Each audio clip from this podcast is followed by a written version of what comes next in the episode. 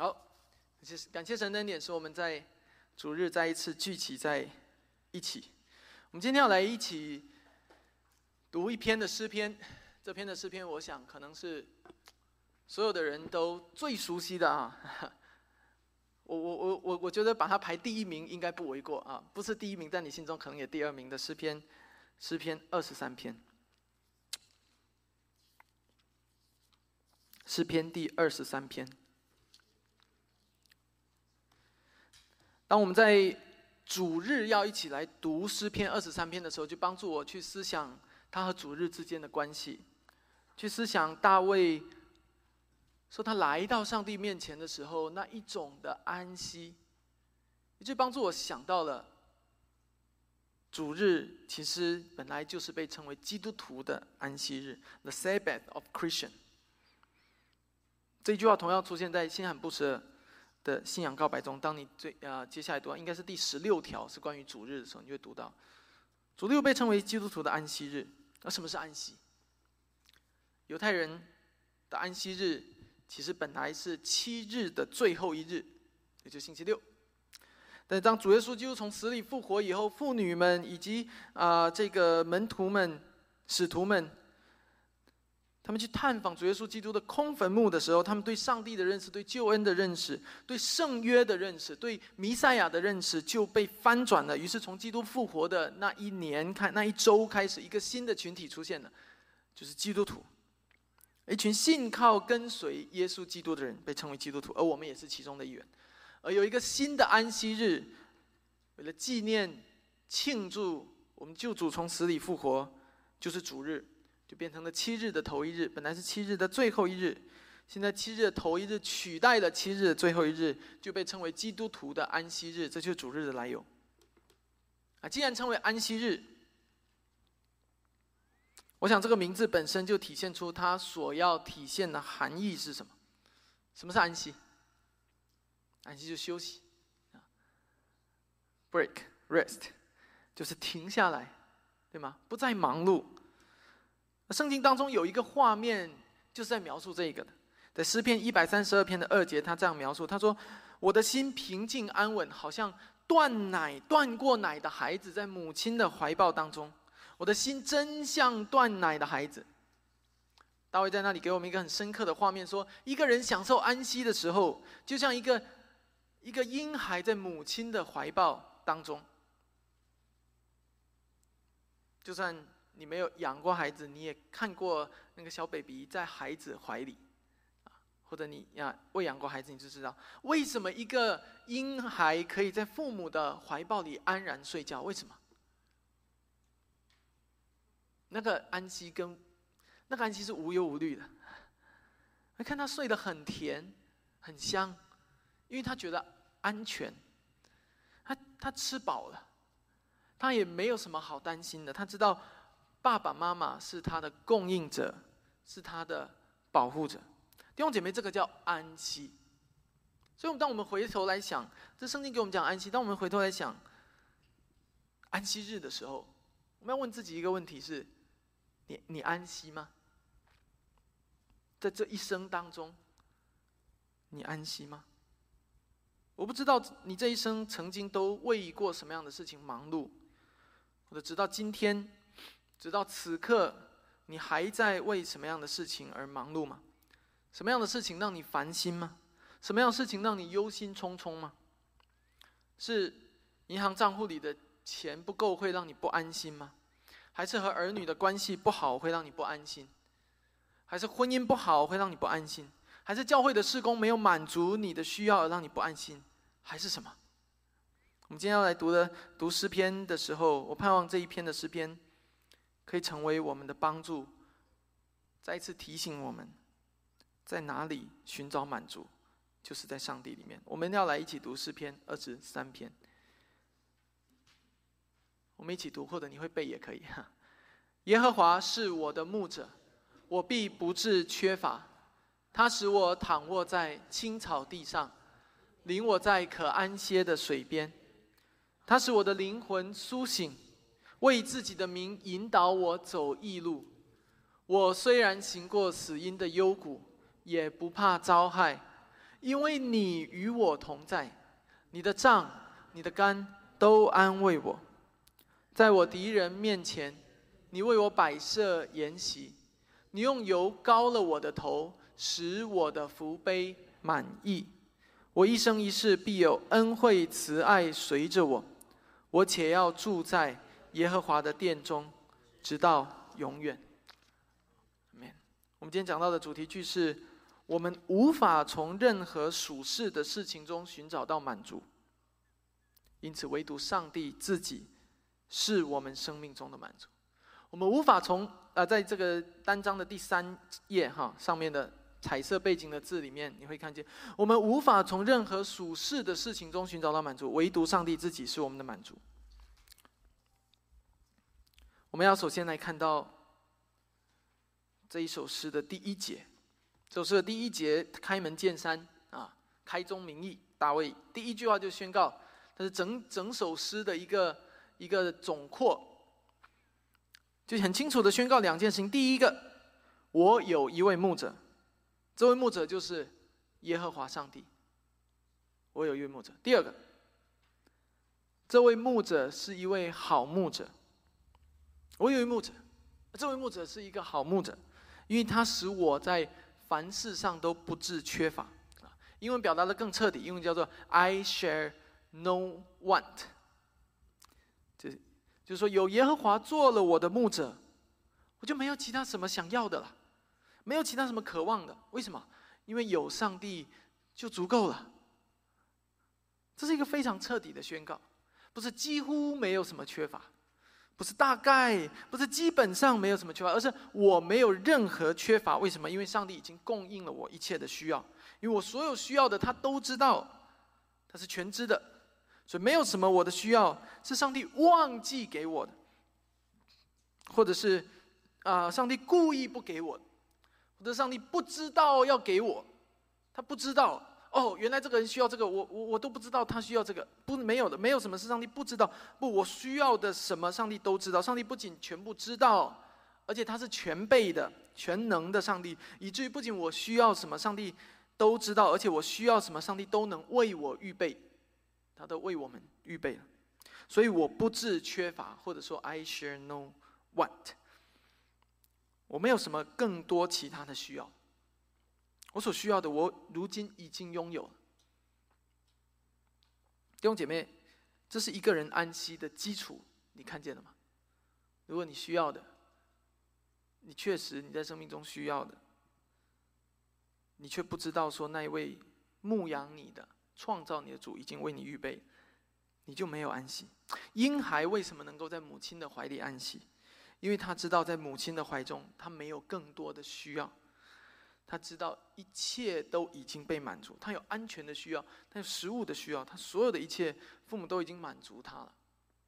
所以在他思虑当中，没有什么需要烦恼，他一切的忧虑、一切的担心都可以放下来，他可以安心的睡觉休息。我们再来思考上帝是如何设立安息日的。讲到犹太人，讲到安息日，你有想到安息日从哪里来？创造创世的。第七天，来，为什么上帝在第七天就安息了？你想过这个问题吗？你如果带着诗篇二十三篇第一节去看上帝创世六日以后所特别设立的安息日，你就会知道当初上帝创造的世界有多美。为什么？因为上帝创造的功完毕以后，他看万有都甚好。好好到一个地步，没有什么上帝觉得需要再添加的。要知道，不是我们觉得没有什么要再添加，是在上帝的眼中，那个创世的世界美好到一个地步，上帝自己都觉得没有什么要再添加了，我可以安息了。那是那个状态，在上帝眼中是完全的完美。借用诗篇二十三篇一节的话说，在创世的第七天，在上帝眼中。He shall not want。他他没有觉得还需要再添加什么，够了，不用加班了，一切完毕了，够完美。诚实的说，我们没有办法想象那个世界到底完美成什么样子，会在上帝的眼中是不需要再做任何工的那样的完美，是他可以安息的完美。而那样一个状态，不仅仅是上帝为他自己设立的。我们以前讲到创世纪的时候，也是上帝对人的心意是，他希望带领我们进入他的安息，进入他所设立的安息，都可以在安息日，他希望万有都和他一起经历那个安息的美好。这你看到旧约当中的时候，有时候上帝审判以色列人，有在啊也有说过，说他们断不得进入我的安息。你知道为什么断不得进入安息，居然成为一个咒诅、一个审判？你就知道说，原来进入安息是一个祝福。那怎么样的才能够安息？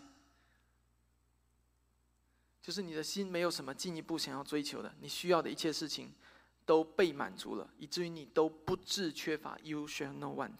仔细想一想，我们今天的人生是这样吗？今天你正在为什么事情而忧虑？金钱？食物、生存，还是名利、地位？别人对你的认可和尊重，还是你在世人面前的名声，还是什么？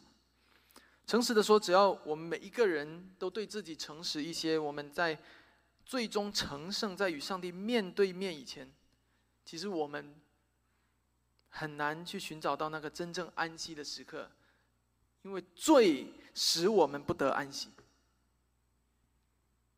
当你今天一直说没有啊，我可需要的事情很多啊，啊，我哪里都拥有了。你要明白，因为罪使我们不得安息。撒旦对我们的心意就是让我们永远没有办法安息，而上帝对我们的心意就是要我们安息。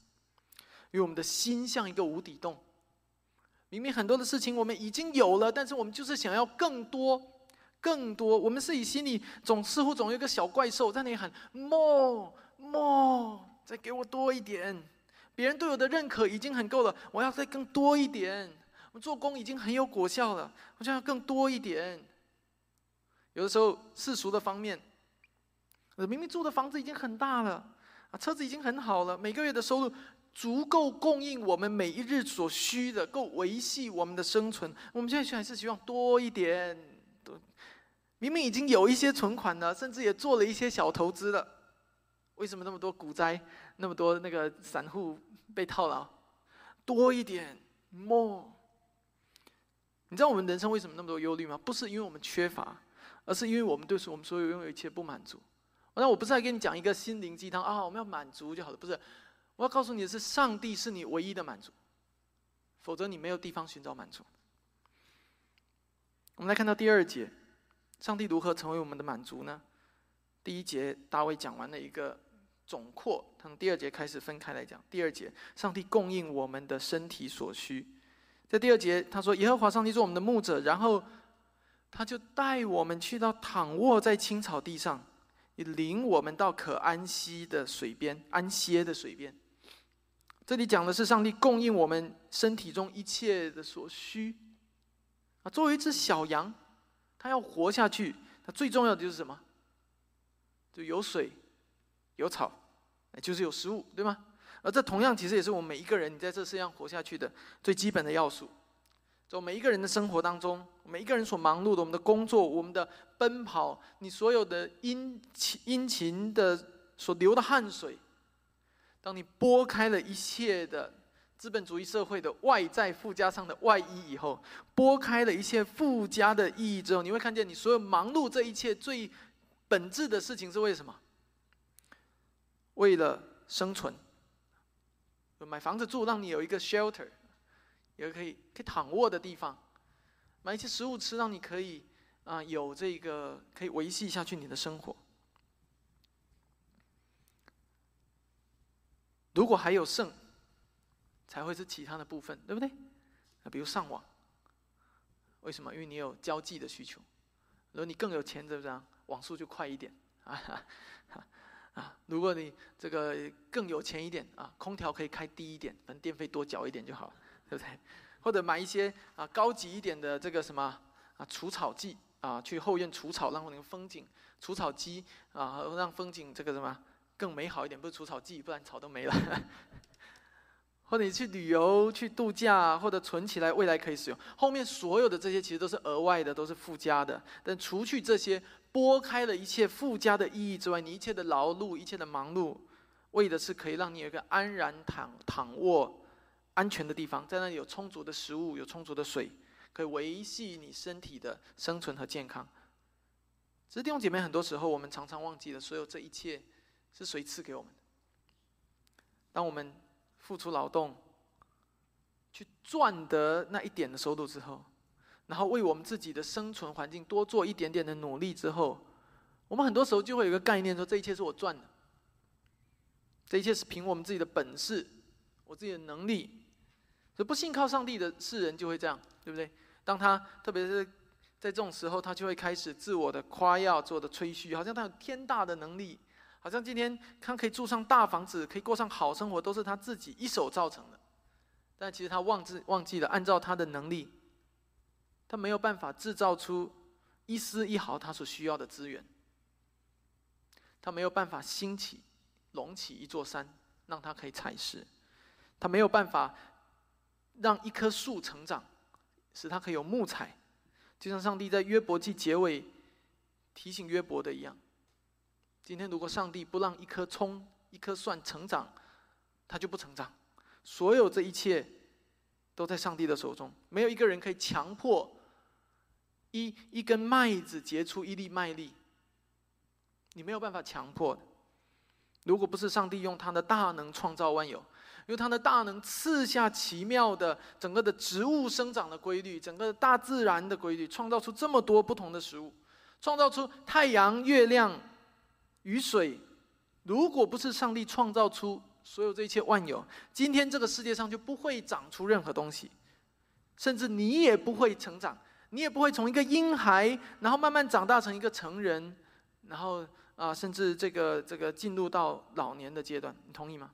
这一切不都是上帝的手所造成的吗？有哪一样不是上帝的手造成的呢？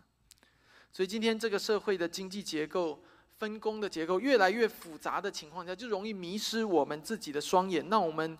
以为所有要维持的这些的生活质量和这个质量上的提高和环境的维持，都是依靠我们自己的本事一手造成的。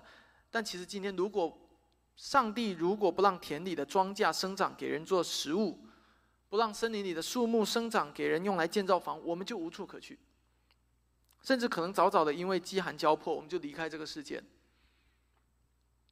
上帝是我们能够生存在这个世界上。最根本的原因，它是我们一切维持生命所需的资源的物质的供应者。我们看看到第三节，上帝不仅供应我们身体的需要，还供应我们灵魂的需要。他使我们的灵魂苏醒，为自己的名引导我走一路。在这里就更进一步了，超越了一个生物体。一个生命要维持下去所需要的东西，我们看得很清楚。大卫在这里用一种拟人的方式来描述上帝的供应。一只小羊是不会有灵魂的，所以你如果真的要去找茬的话、抬杠的话，你会说：啊为什么羊还有个灵魂？它是拟人的写法。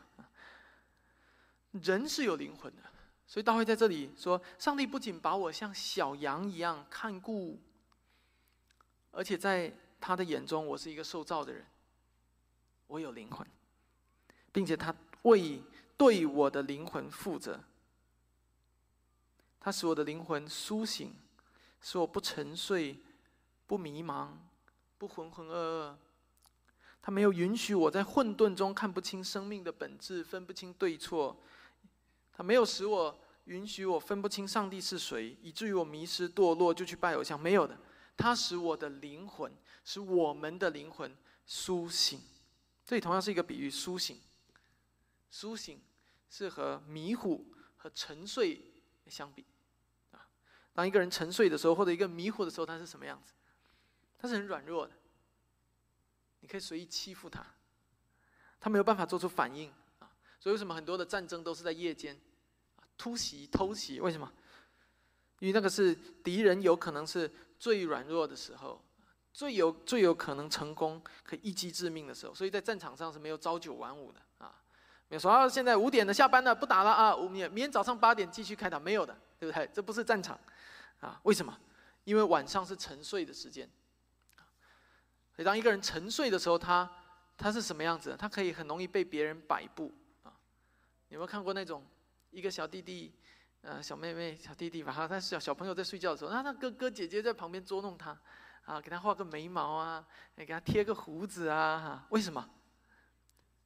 因为他睡着了，所以他任人摆布，他没有自己的思考，他失去了判断力。所以大大卫在这里说：“不，我的上帝不是这样，他供应我灵魂一切所需用的。他总是使我的灵魂苏醒，苏醒是为了什么？是为了使我总是有清楚的分辨力，可以跟随上帝的引导，可以去走一路。所以，什么是灵魂苏醒？你现在明白了吗？不是你眼睛睁着。”你的灵魂就是苏醒，不是的，不是你每天保持高度警惕，吓得要死，警惕自己在老板面前有没有良好，警惕自己的啊这个投资在市场里的钱有没有有没有套牢了，警惕一点夫妻关系，警惕你子女的教育啊这个怎么有没有按照你的计划前进，警警惕与人之间的关系有没有有没有什么问题，这些都不是灵魂苏醒的表现，这些只是能够这个是你提高你个人的注意力。来过一过一个时刻，为你自己的利益，为你自己的人生而警醒的表现而已。而真正灵魂的苏醒的表现是什么？那是你顺服上帝的引导，你认得这位是你的主，那是灵魂的苏醒。是为了他名的荣耀，行走在异路当中。真正苏醒的表现，不是你自己为你自己警醒。而是你清楚知道上帝的公义是什么，上帝向你所要的是什么，以致你清楚的、清醒的，我知道我在做什么，我在行走在上帝的义路当中，行走在他的道路当中。而对你个人而言，清楚的、清醒的走在上帝的道路当中，包含了许多的事情，包括了你是否按照圣经的教导来对待你的生命当中的每一个方面。包括了基督是否在你生命的每一个方面当中做主，那那是清醒的表现，那是苏醒的样子。对于教会而言也是一样的。当我们一群基督的门徒，我们聚集在一起的时候，这件事情就尤为重要了。一个人沉睡是一个人跌倒，一群人的沉睡就是一群人的跌倒。当我们聚集在一起的时候，我们的灵魂真的是醒过来了吗？你真的是醒过来了吗？还是还在沉睡当中？上帝的话语令我们醒过来了吗？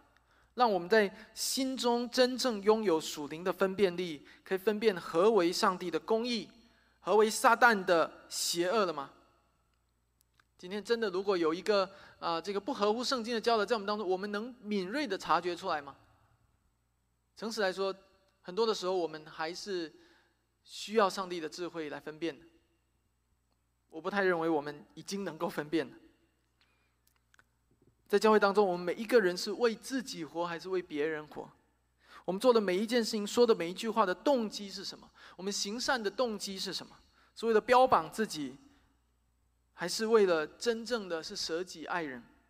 我们整间教会是否为了上帝的名的荣耀而行走在义路上？弟兄姐妹，这是判断一个人或者一群人的灵魂是否苏醒的最重要的因素。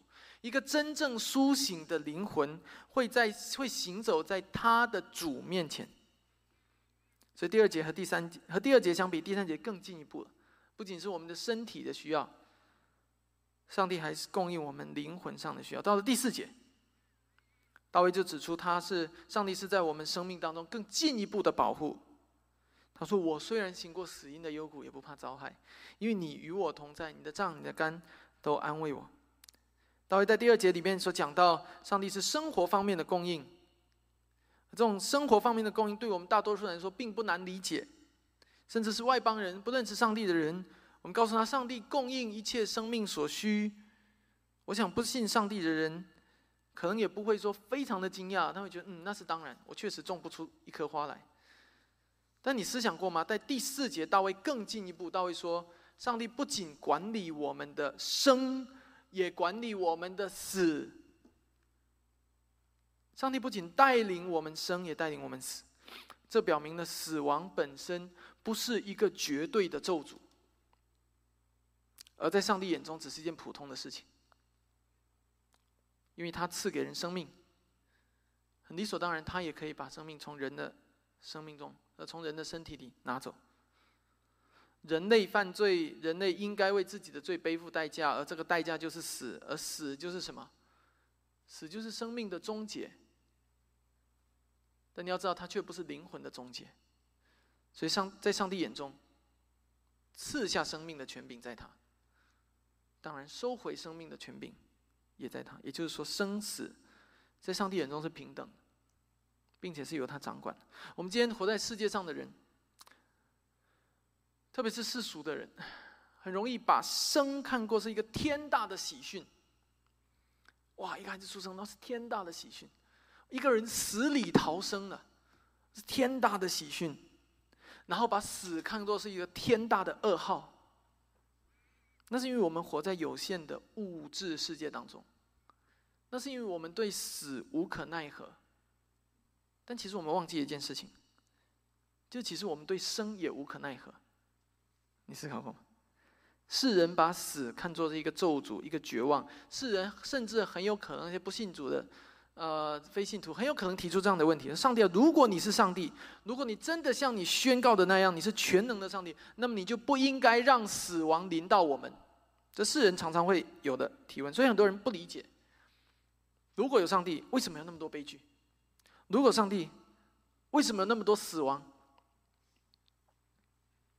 但问题是，死亡是悲剧吗？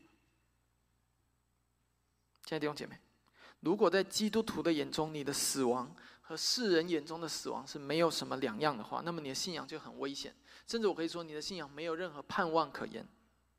但事实是相反，圣经教导我们，基督已经为我们胜过死亡。因此，我们可以从上帝的眼光来看死亡，我们就可以明白，死亡不过是上帝收走我们肉身的生命的过程罢了。死亡不过是上帝的仆役，我们都生在亚当底下，所以我们要死亡，只不过是这样而已。但是我们在基督耶稣里，所以在死亡以后，我们非常的确定，我们要像基督耶稣一样复活。这是新约圣经教导给我们，并且主耶稣已经成为那个复活的那一个样式。我们的信仰不是一个无根的草，而是有真正的一个历史的应验和事实。如果没有基督的复活，今天死亡对我们来讲也是绝望。但是因为基督的复活，死亡对我们而言，就变成只是你永恒旅途当中的一个小站，一个小站。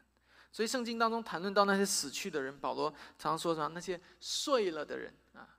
基督徒的葬礼上，我们常常看见基督徒会说某某人怎么样安息主怀。死亡对我们而言是安息。你要知道，安息在圣经中是上帝在创世当中就赐下的祝福，带领我们进入到安息当中，因为我们知道上帝在死亡中掌权，他在永恒中掌权。所以，正如大卫在这里所说：“我虽然行过死荫的幽谷，就算行过死荫的幽谷，也不怕遭害，因为即使在死亡当中，也有你与我同在。你的杖、你的肝都安慰我。”大卫乃是蒙上帝的启示写下这一首诗篇。虽然他还没有见证基督的复活，但是借着圣灵的感动，大卫明白，在死亡当中仍然有一位主在掌权。所以在死亡当中，死亡本身是没有权柄。只有上帝有权柄。接下来我们要来看到第五节，上帝在敌人面前护卫我们。第五节，在我敌人面前，你为我白色筵席，你用油膏了我的头，使我的福杯满意。讲完了肉体的生与死，大卫最后谈论的是我们这一生所面对的征战。事实上，在我们这一生当中，所经历的征战当中，从某一种程度上来说，其实都是属灵的征战，啊，所以你讲完了肉体的生命的上的生，讲完了属灵上的生，又讲了肉体上的死，现在来到的是大卫，并不是讲到属灵上的死，因为属灵生命是不会死的，大家讲到的是属灵生命上的一路的征战，你一生的征战，而一位好牧人。一位看顾他羊群的好牧人，是一定不会放任自己的羊在面对敌人的时候孤军奋战，甚至最后被敌人所吞吃的。所以在这里，大卫用诗意的方式，来描绘像大能的上帝是如何拯救、如何保护他的。他自己在生命当中是经历了上帝的大能保护。如果你熟悉旧约，你就知道大卫这一生有过许多的逃难的经历，对吗？啊，他逃，他逃离扫罗的追杀，他逃离亚沙龙的啊追杀。特别在他逃离扫罗的追杀的时候，有一两次很经典的呃的时刻啊，是是他的敌人就近在咫尺的啊，一次是在山洞里面。一次是在军营里面，啊，第一次大卫就偷偷割下了扫罗的衣襟一块，啊，要表明说，其实你就在我面前，刀就在我手里，我其实是可以杀你，但是我敬畏上帝，因为你是上帝所告的，所以我就割下一块来向你证明，我敬畏上帝，我没有杀你，你为什么这样对我？第二次是因为啊，他们在营地里面，扫扫罗他们在营地里睡觉，大卫和亚比赛就偷偷的去到他的营地，把他的水罐拿走了。啊，表明说我曾经在你身边，其实上帝给我这个机会做这件事情，但我仍然不做。弟兄姐妹，你怎么看待这两件事情？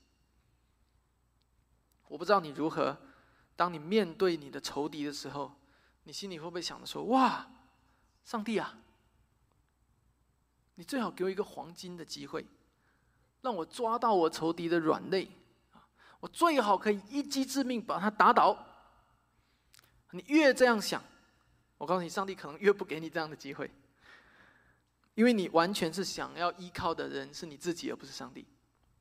大卫的宝贵之处在哪里？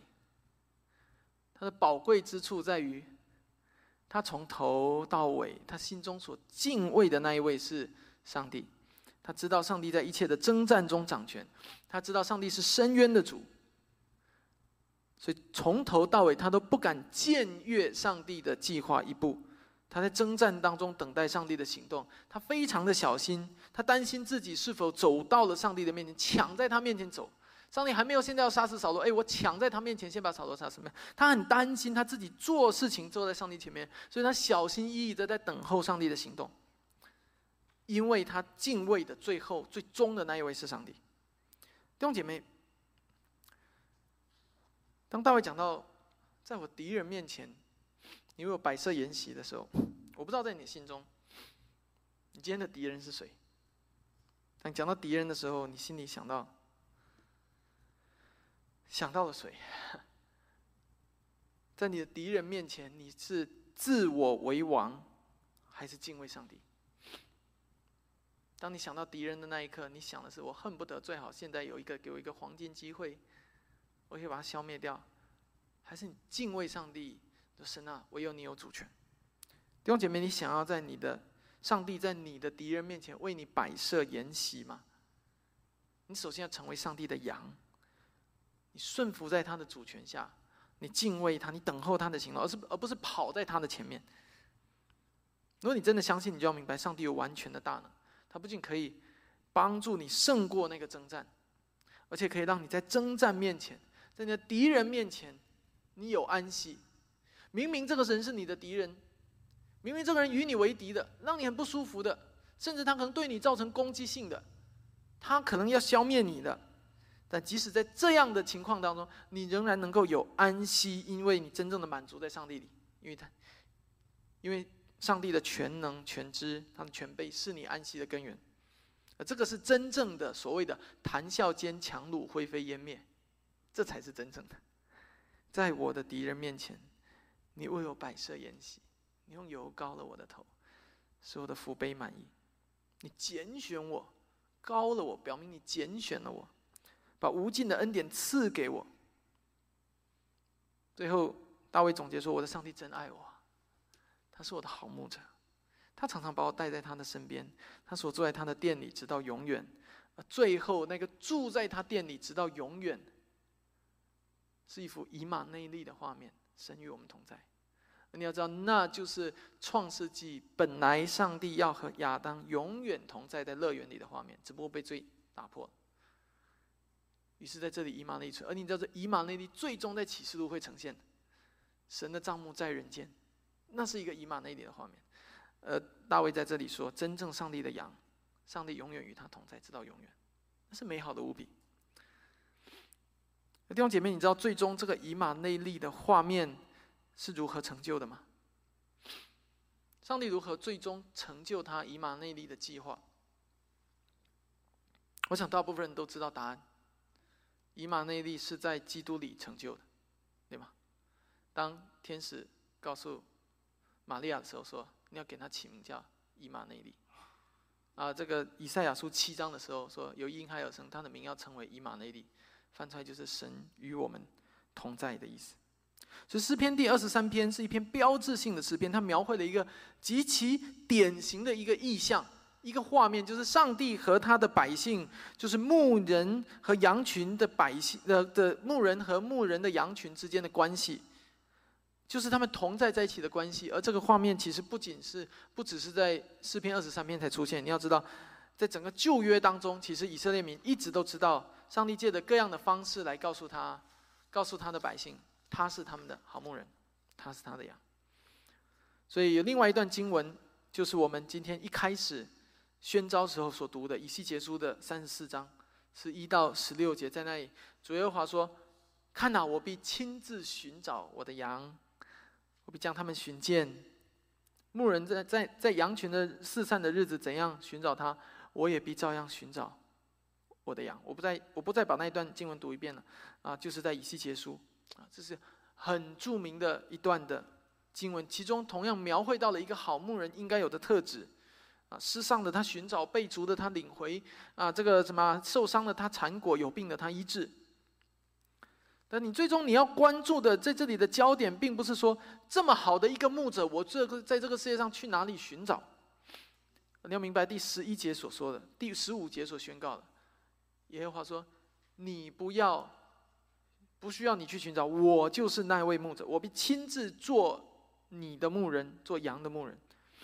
这两节经文不仅告诉我们，他告诉我们说，如果我们不仰望上帝做我们的大牧者，你在这个世界上找不到真正完美的牧者，包括你教会的牧者，你在这世上找不到真正完美牧者。如果你在你的心里没有认识到，唯有上帝是你的大牧者的话，如果你想要在人的身上寻找到满足，不管你在哪一间教会，你想要去一间教会，或者在一个牧者身上找到一个终极的医治、终极的盼望，你最后一定会失望，弟兄姐妹。请允许我非常诚实的说，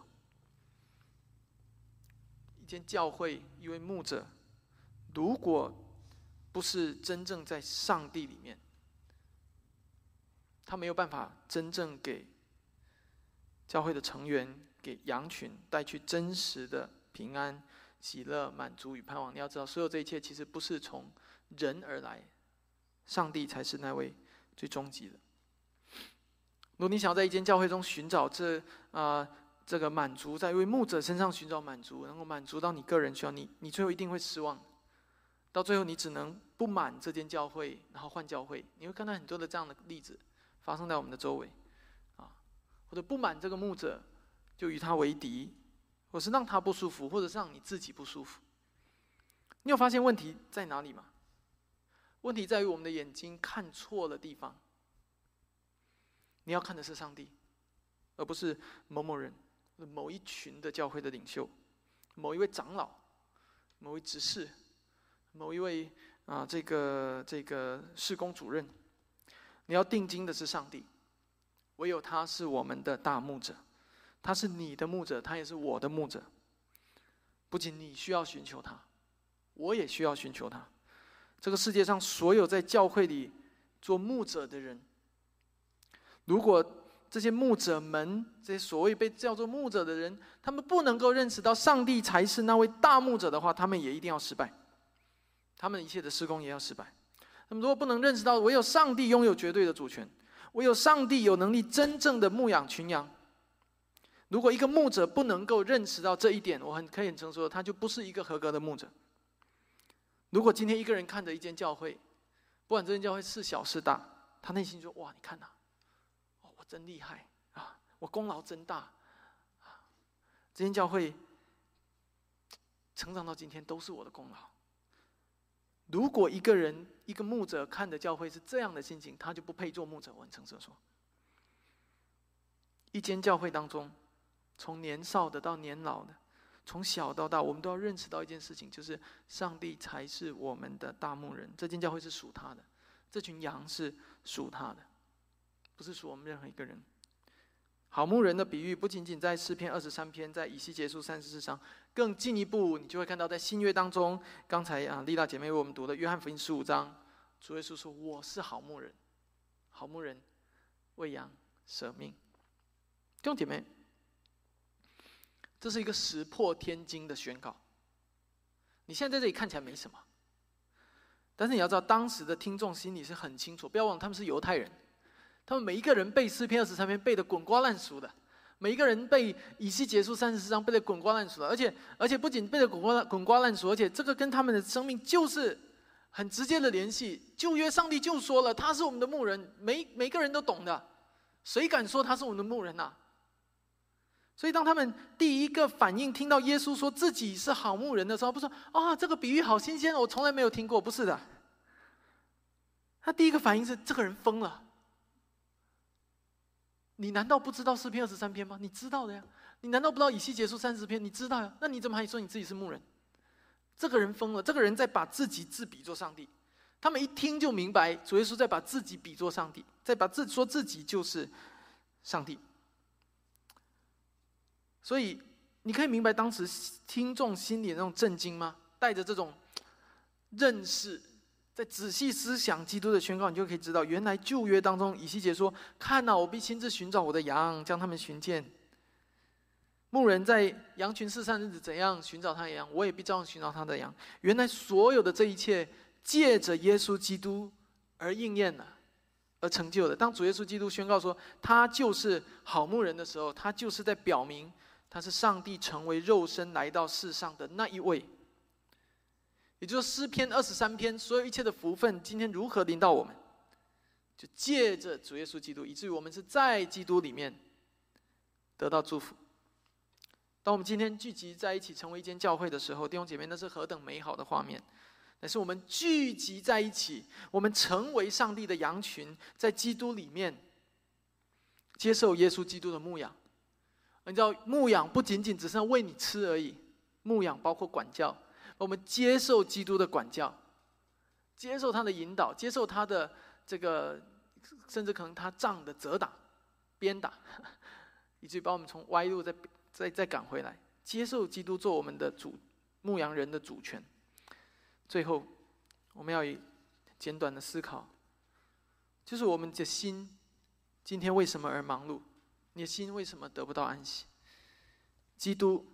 才是我们的大牧人，因为基督成为的我们的牧人，甚至是为我们舍命的牧人，以至于我们今天每一个人，你的生命才能够像诗篇二十三篇一样，在青草地上，在可安息的水边，这一切是基督流血做成的。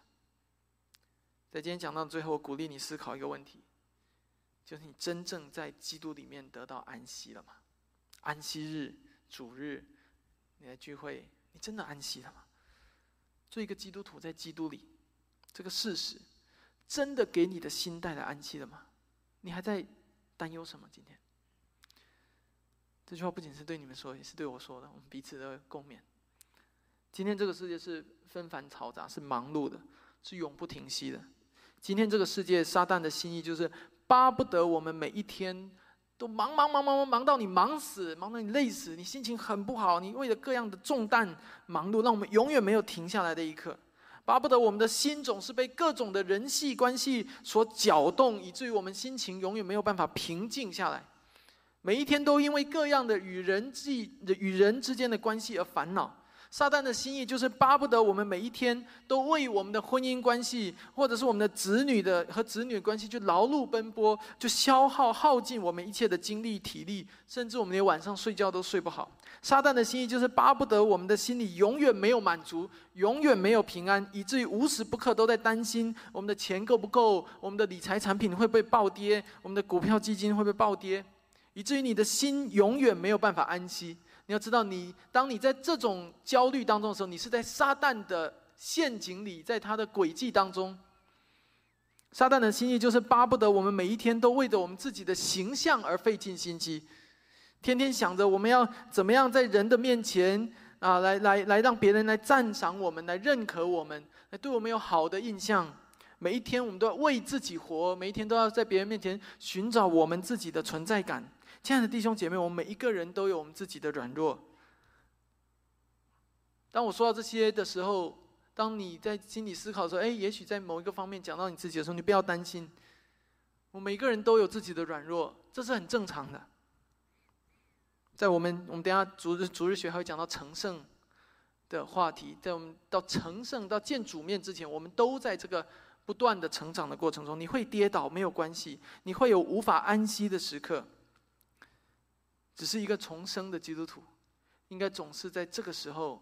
认识到或者回想起一件事，就是耶和华是我们的牧者，以至于在他面前，我没有安息。